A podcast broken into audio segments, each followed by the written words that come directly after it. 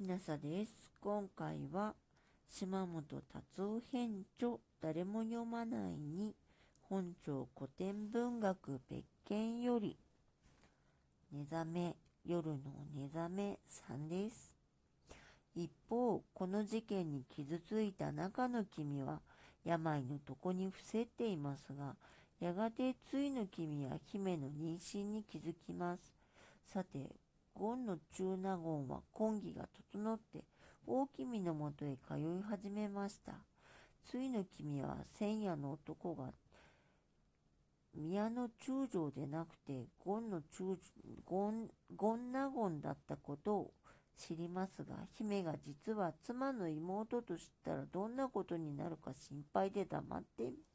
いました。それでも中の君には真相を伝えます。姫君はこのことを聞きたまいして後、恐ろしく悲しく応募されて、ムクローダに残さず、この世に亡くなりなばやとおぼしいるに、日頃弱り崩れたまいたる心地、また誤りで、闇心も乱れて、根をのみ泣きつつ頭ももたげたまわず、未調のうちに沈み入りたまえ。一方、ゴンの中納言は出資した田島の森の娘を呼び出してみると非常な美人ですが、あの世の少女ではなく、少女と一緒に琵琶を弾いていた娘だと気づきました。真の少女という女房名で中宮に使い始めた娘に、前夜あなたと一緒にいた少女の行方の知らま欲しさに味気なく思いより常にも目させしなり、あが君、今宵聞かずば見ず白で闇なむと迫りますと、同じ屋敷にいる方だからいずれは分かってしまうと、あなたの奥様の妹君ですと打ち明けました。それを聞いたゴンの中納言は驚きのあまり呆然としてしまいます。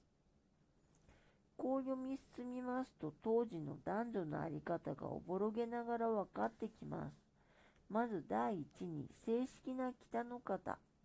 自分の財産、次女、その他の従者を持ち、人脈を通じて戦時権力も持っている。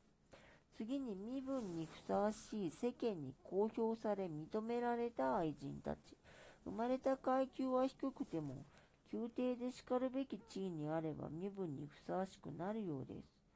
3番目に家庭で現在の主婦が行う雑事を司り、主人と男女の関係にもある女性。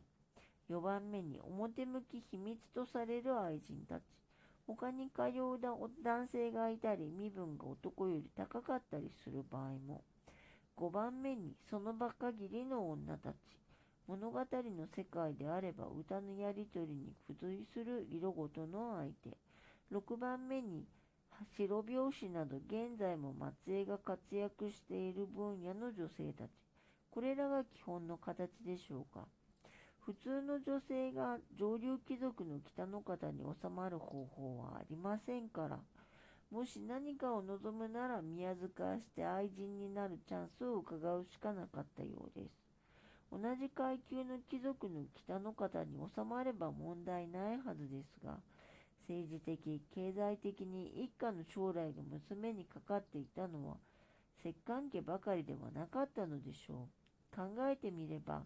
男性は今でも自尊心や信念といったものを場合によっては生命や名誉も他人に売り渡して世渡りするのですから、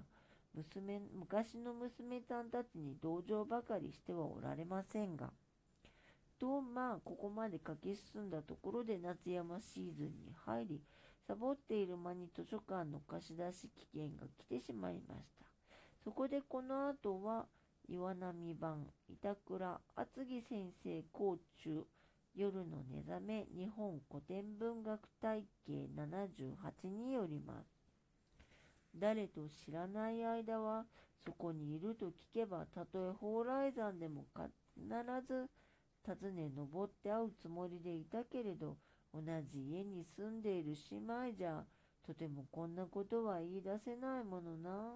もうあの人色恋の対象には住まいと思うものの遠くにいるのならはるかに思いを寄せて心だけ通わせるとかなんとか気持ちを整理できるのだがこう身近にいられてはどうにもならない踏みつかいをしてくれそうな人もいないなんとかついの君に会いたいものだがと思ったがいい折がなかった。私がこの家の婿になったのは知っているだろうな。どんな気持ちでいるだろう。病気だと言うけれどこのことを悩んでのことに違いないと。中の君の心を押し量って辛く思い妻の大君の取り澄ました姿を見るにつけても中の君のことが思われて中納言は涙するのでした。ある夜眠れるままに中納言が大君と中の君の部屋を隔てる襖私のノートはここで終わっていました。初めて女性を主人公とし、その一生を描いたとされるこの長編は、私の手に余ったようです。鈴木和夫先生、鈴湾、悪道どもは先生をそう呼びしていました。2、私は昭和25年から6年にかけて教えを受けました。ボーボー40年、元気あふれるいたずらっ子だった私も、いつの間にか白頭の老成となり、せっかくの5本を途中で投げ出してしまったのでした。文字通り不詳の生徒ですね。後に無名創始の作者が難点をいくつか挙げながらも名作と褒めておりましたから、皆様におかれましては、ぜひご自身で挑戦してください。さぞ私を無責任なやつとお思いでしょうが、これは入門書でも解説書でもないただのノートですから。それにもともと最後の巻は伝わっていないのです。平にご容赦を。島本達夫編著誰も読まないに本庁古典文学別件より目覚め夜の目覚めでした。もし聞いていらっしゃるのが夜でしたら、よく眠れますように。おやすみなさい。